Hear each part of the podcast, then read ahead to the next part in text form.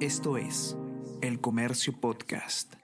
Hola a todos, ¿qué tal? ¿Cómo están? Espero que estén comenzando su día de manera excelente. Yo soy Ariana Lira y hoy tenemos que hablar sobre quiénes visitan a el expresidente Pedro Castillo en prisión porque el comercio ha hecho un pedido de información pública para acceder a estos datos y eh, se han encontrado distintos congresistas que son quienes más lo frecuentan y entre ellos uno suspendido, que al parecer no debería poder hacerlo en su calidad de legislador. Vamos a conversar sobre todo esto y más a continuación.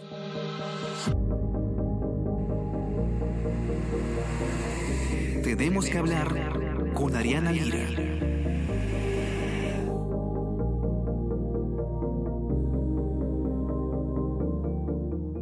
Como sabemos todos, eh, el expresidente Pedro Castillo está en este momento cumpliendo una orden de prisión preventiva en el penal de la Diroes, luego de haber eh, dado un golpe de Estado frustrado, felizmente frustrado, eh, y haber intentado huir. Él se encuentra siendo procesado por el Ministerio Público, por la Fiscalía, y como una medida cautelar temporal está esta prisión preventiva que en este momento está cumpliendo. Y bueno, eh, como todo, eh, toda persona que está privada de su libertad, tiene derecho el señor Castillo a recibir visitas. Ahora, según eh, la normativa, los congresistas de la República pueden visitar los centros penitenciarios en cualquier momento, bastando con identificarse. y en ese sentido, han sido seis congresistas cercanos a Pedro Castillo los que lo han estado visitando en su tiempo en prisión. El comercio hizo un pedido de información pública a INPE con esta, eh, solicitando esta información y el resultado es interesante.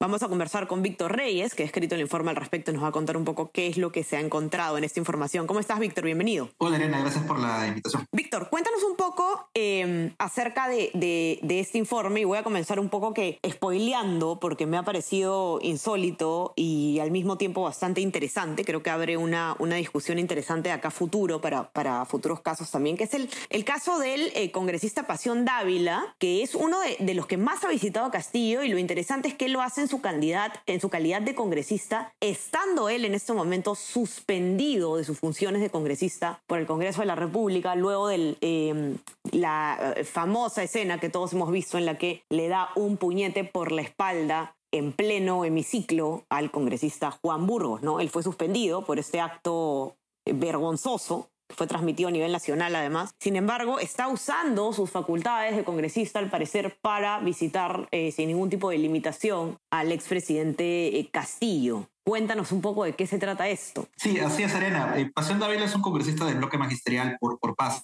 que ya desde antes del golpe de Estado era del más cercano a, a Pedro Castillo, se había convertido en uno de sus escuderos, por decirlo así.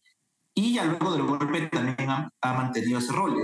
incluso él es el, integrante de un eh, grupo que se hace llamar Comité por la Libertad de Pedro Castillo. Es bastante cercano además a su abogado Wilfredo Robles.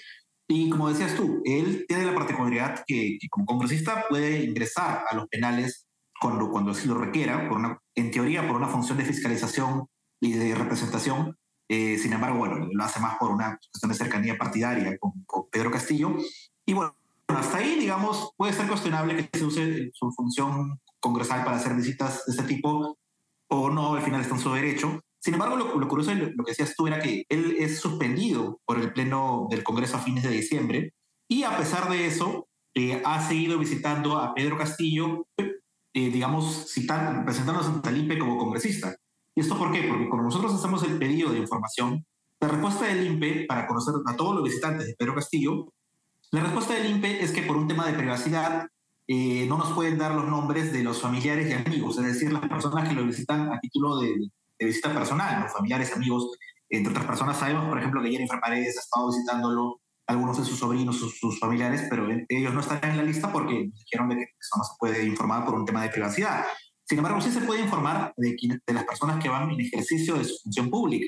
Entonces uno puede entender que pasó en Dávila desde que fue suspendido, no lo ha visitado como un amigo o como un familiar, que podría hacerlo, además, estaría impedido de visitarlo como una amistad, sino que él va y se presenta como congresista a pesar de que el Pleno le ha suspendido las funciones. Entonces, lo que nos dicen algunos eh, especialistas en temas es que esto no debería ser así. Por ejemplo, Alejandro Rafael que es un abogado especializado en temas parlamentarios, nos dice que esto es abiertamente irregular, que incluso la Fiscalía lo podría investigar. Wilfredo Pedraza, ex jefe del INPE, ministro del Interior, también coincide en que esto no debería pasar. Y José Eliche, ex eh, oficial mayor del Congreso, nos dice que, bueno, si bien eh, no, no, no, hay algo especificado en el código parlamentario para, para, para sancionar esto, sí éticamente es algo bastante cuestionable. Eh, hay, digamos, no está reglamentado esto específicamente. No se dice que cuando el congresista es suspendido luego no puede hacer nada propio de su investidura, cómo ir a hacer visitas al INPE. No está eso reglamentado pero los especialistas coinciden en que em, definitivamente bien no está. Claro, o sea, no está reglamentada una sanción, digamos, para, o sea, ¿qué pasa si, yo, como, como estoy suspendido y aún así voy, busco ejercer funciones de representación, pero sí está, él, eh, en teoría está impedido de hacerlo, porque se le ha suspendido sus funciones. Entonces las funciones del congresista no son solo ir al pleno, sino también son estas eh, roles de fiscalización, la semana de representación, que como se le dice,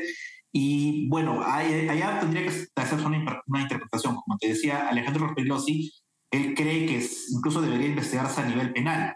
En cambio, José Elche lo ve como un tema, un tema más de ética parlamentaria. Así que vamos a ver pues, qué, qué tipo de reacción tiene el, Congreso ante, ante, ante, esto, o quizás el Ministerio Público. Eh, sin duda, lo que coinciden, como dices tú también, es que eh, no, es, no está bien, no es correcto. Nosotros llamamos al, al congresista Pasión Dávila para tener su, su descargo, para que nos explique si, si, por, por qué seguía visitándolo como deciste a pesar de que estaba suspendido. Sin embargo, su respuesta fue tajante al decir que no iba a hablar para ningún medio de prensa, no quería hablar con ningún reportero. Así que no, no, no le pudimos hacer, le, queremos, quisimos, insistimos en hacerle la pregunta, pero dijo no, no va a hablar con nadie y nos colgó, básicamente. Así que bueno, vamos a ver si, ya una vez que esto sale a la luz, eh, el, el, Congreso se pronuncia o el INPE se pronuncia también, porque el INPE es el que debería, digamos, tener cuenta de que este congresista, si eres congresista, está suspendido en sus funciones por 120 días. La sanción está plenamente vigente y no sé si se le, se le, permitirá siguiendo entrar de la misma forma, ¿no? correcto. Ahora, ¿qué otros congresistas lo han visitado? El, el, común denominador es que son congresistas que pertenecían, en algún momento pertenecieron a la bancada oficialista de Perú Libre, una bancada que, como sabemos, se fue desintegrando con el paso de los meses eh, en varias otras bancadas, ¿no? Una de ellas bloque magisterial precisamente con la mayor cantidad de legisladores afines a Pedro Castillo, el ala 2, el ala de maestros, se decía, ¿no? El ala magisterial de Perú Libre, se volvió luego una bancada por sí misma. Y es de este grupo parlamentario donde provienen, si no me equivoco, Víctor, la mayor cantidad de visitantes. Eh, son seis visitantes, seis congresistas visitantes, tres son del bloque magisterial, están eh, Pasión Dávila, de quien hablábamos, está también la ex ministra de la Mujer, Katy Ugarte, y Segundo Quirós, todos ellos bloque magisterial, ex Perú Libre. Luego están tres congresistas de Perú Democrático, que Betsy Chávez, eh, Nieves Limache y Hamlet de Echevarría. Ellos son los que los han visitado. Curiosamente, a pesar de que todos son ex Perú Libre, no hay ninguno de Perú Libre que ahorita sea de Perú Libre, no sé, Marza o los, eh, los que son relativamente conocidos y fueron cercanos alguna vez, lo haya visitado. Es decir, hay ex Perú Libre visitándolos, pero los de Perú Libre en sí no lo han visitado a pesar de que como congresistas podrían hacerlo.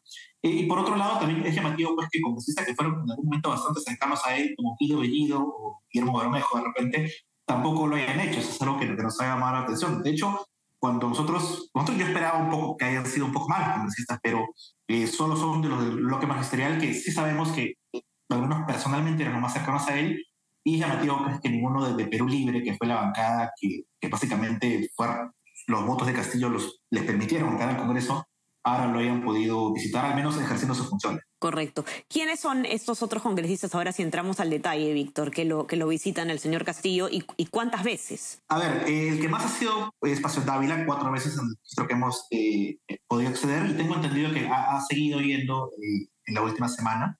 Eh, por otro lado está Katy Ugarte, del bloque magisterial, que he de visitarlo dos veces. Segundo Quiroz ha ido solo una vez. Eh, de hecho, eh, Katy Ugarte, Pasión Dávila y Segundo Quiroz, los tres del bloque magisterial, fueron los primeros en visitarlo el 18 de diciembre. Recordamos que Castillo es internado en Barbadillo el 16 de diciembre, luego que se dicta prisión preventiva, y son ellos los, que, los primeros congresistas en ir a, a visitarlo. Luego pasan ya varias semanas en las que no van congresistas. Recién un congresista vuelve a ir el 27 de diciembre, es Pasión Dávila. Luego, el 29 de diciembre, van en conjunto Betsy Chávez y Nieves Limache, congresistas de Perú Democrático. Están ahí por, un, unas tres horas. Eh, luego van el 30 de diciembre, antes de Año Nuevo, eh, Jackie Ugarte y Hamlet Echevarría. Hamlet Echevarría es de Perú Democrático. Y este año, de, de, hecho, este año desde que empezó el 2023, el único congresista que lo ha visitado es Pasión Dávila. El año 5 de diciembre, ya suspendido de sus funciones, ha ido también el 19 de, perdón, el, 5 de enero, ya suspendido de sus funciones, también el 19 de enero, también ya suspendido sus funciones. El 19 de enero, además, recordemos, fue el día de la llamada toma de Lima, ¿no? Así que coincidió esa visita con, con, con una, un, un, encuentro con, con, con el congresista Pasión Dávila, que como te decía Arena, era el congresista que en estos momentos es más cercano, es prácticamente el vocero más, más fiel del, del, del castillismo, al punto que no, ya no se le ve en el pleno, porque está suspendido, sino que se le ve siempre en temas vinculados a la vocería de Pedro Castillo y esta, este objetivo que tiene él de, o sus personas más cercanas de, de que sea liberado e incluso que él es uno de los que aboga por que la vacancia debe ser anulada y debe ser repuesto en Palacio de Gobierno. Correcto. Ahora, Víctor, en, en, un pequeño resumen, ¿qué es lo que te, te, comentan los especialistas que tú has entrevistado en tu nota, que son varios que además eh, están ligados precisamente al manejo del Congreso? Eh, me parece que tienes a un ex oficial mayor del Congreso, a un experto en derecho parlamentario, más o menos qué es lo que te comentan. A ver, pudimos conversar con Wilfredo Pedraza, que es ex ministro del Interior, ex jefe del INPE, eh, y de hecho, él, él, nos comentaba que él es una de las personas que participó en lo que es el reglamento del Código de Ejecución Penal del 2003, en el que se especificó pues, ¿no? que los congresistas, así como ministros, el presidente y autoridades diplomáticas, incluso la Cruz Roja, me parece, pueden ingresar a la hora que ellos quieran a visitar a cualquier reo. Y nos decía que cuando se hizo esta norma, la intención era eh, que los congresistas pudieran ir a, para hacer un rol de fiscalización, un rol de, de control, como pueden hacerse de las comisarías, detenidos, ¿no? para ver que se estén cumpliendo, digamos, eh, condiciones de, de básicas de respeto a, a, los derechos humanos o que la, o la prisión esté funcionando de forma efectiva. Sin embargo, lo que nos dijo él también es que con el tiempo esto se fue eh, tergiversando. En un primer momento, cuando Alberto Fujimori se internaba en Barbadillo, y los congresistas fujimoristas usaban su, su, su, función para visitarlo a cualquier hora, en cualquier, en cualquier día de la semana. Y, y él ahora vuelto, está volviendo a pasar con, con eh, eh, el expresidente Castillo, a quien los congresistas cercanos a él están visitando de forma regular. Entonces, Pedraza opina que esto debería modificarse, si no prohibirse, ajustarse para que haya efectivamente se, se, dé, se dé cuenta de que si estás yendo ahí en ejercicio de tu función, estás haciendo una función de representación, de repente a través de un informe que se le envíe a la mesa directiva del Congreso que sea, o que sea disponible a la ciudadanía. José Luis Pérez Guadalupe, también ex jefe del INPE y ex ministro del Interior, tiene una postura similar. Él cree que no se debe prohibir o no se debe quitar esta facultad fiscalizadora a los congresistas, pero sí se debe ajustar para que efectivamente puedan, se pueda dar cuenta la ciudadanía de que se está yendo por un tema eh, digamos, de representación, de fiscalización, y no por un tema partidario, de afinidad. No es que puedas usar tu rol para visitar a un amigo que, que, que esté detenido, que esté internado en un penal. Eh, él nos contó que en su momento, pues también esto era un problema recurrente cuando era el jefe del INPE con los, los congresistas cercanos, Alberto Fujimori, que iban al penal de Barbadillo, es el caso de Kenny Fujimori, de Alejandro. Y finalmente José Eliche nos dice de que, bueno, eh, eh, digamos, ellos estaban permitidos seguir el, que el cuestionamiento es un poco más ético, ¿no? O sea, que no sabe si, eh, lo, por lo menos ellos deberían ser transparentes con sus electores, con la gente que representan, de que están yendo a visitar a un presidente procesado, además procesado por rebelión. O sea, es lo que, esa es la, la postura de él. Eh, lo que considero un poco en todos es que, pues, por lo menos, si no se debe prohibir, se debe ajustar para, efecti para efectivamente asegurarse de que sea una función congresal la que se está yendo y no se está aprovechando un cargo público para temas personales o partidarios. ¿no? Correcto. Y que el precedente que se siente, se siente para eh, todos los casos de líderes políticos que se encuentran cumpliendo o ya sea una medida cautelar como prisión preventiva o pena efectiva de cárcel, ¿no? Que además nos sobran casos, Víctor. Justo hemos publicado un informe en ese data acerca de, de los líderes políticos y expresidentes que afrontan investigaciones y claro, no todos están presos, evidentemente, pero muchos podrían estarlo. Eh, se ha vuelto la regla que, que existan eh, procesos judiciales, investigaciones fiscales contra de nuestras más altas autoridades. Ya todos sabemos, conocemos los casos de nuestros últimos, serán seis presidentes, siete, eh, tienen algún tipo de investigación y estas cosas entonces tienen que quedar mapeadas, ¿no? El rol de los congresistas es de, de representación, no de eh, abogar por una persona en específico. Así que que quede pues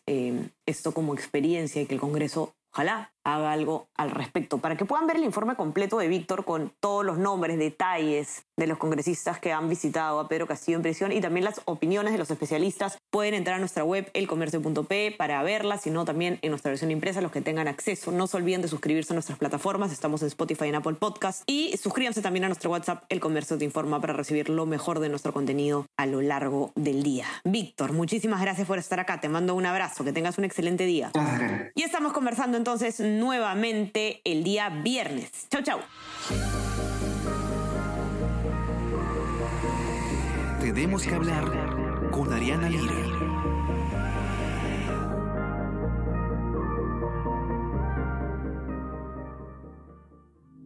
Esto es El Comercio Podcast.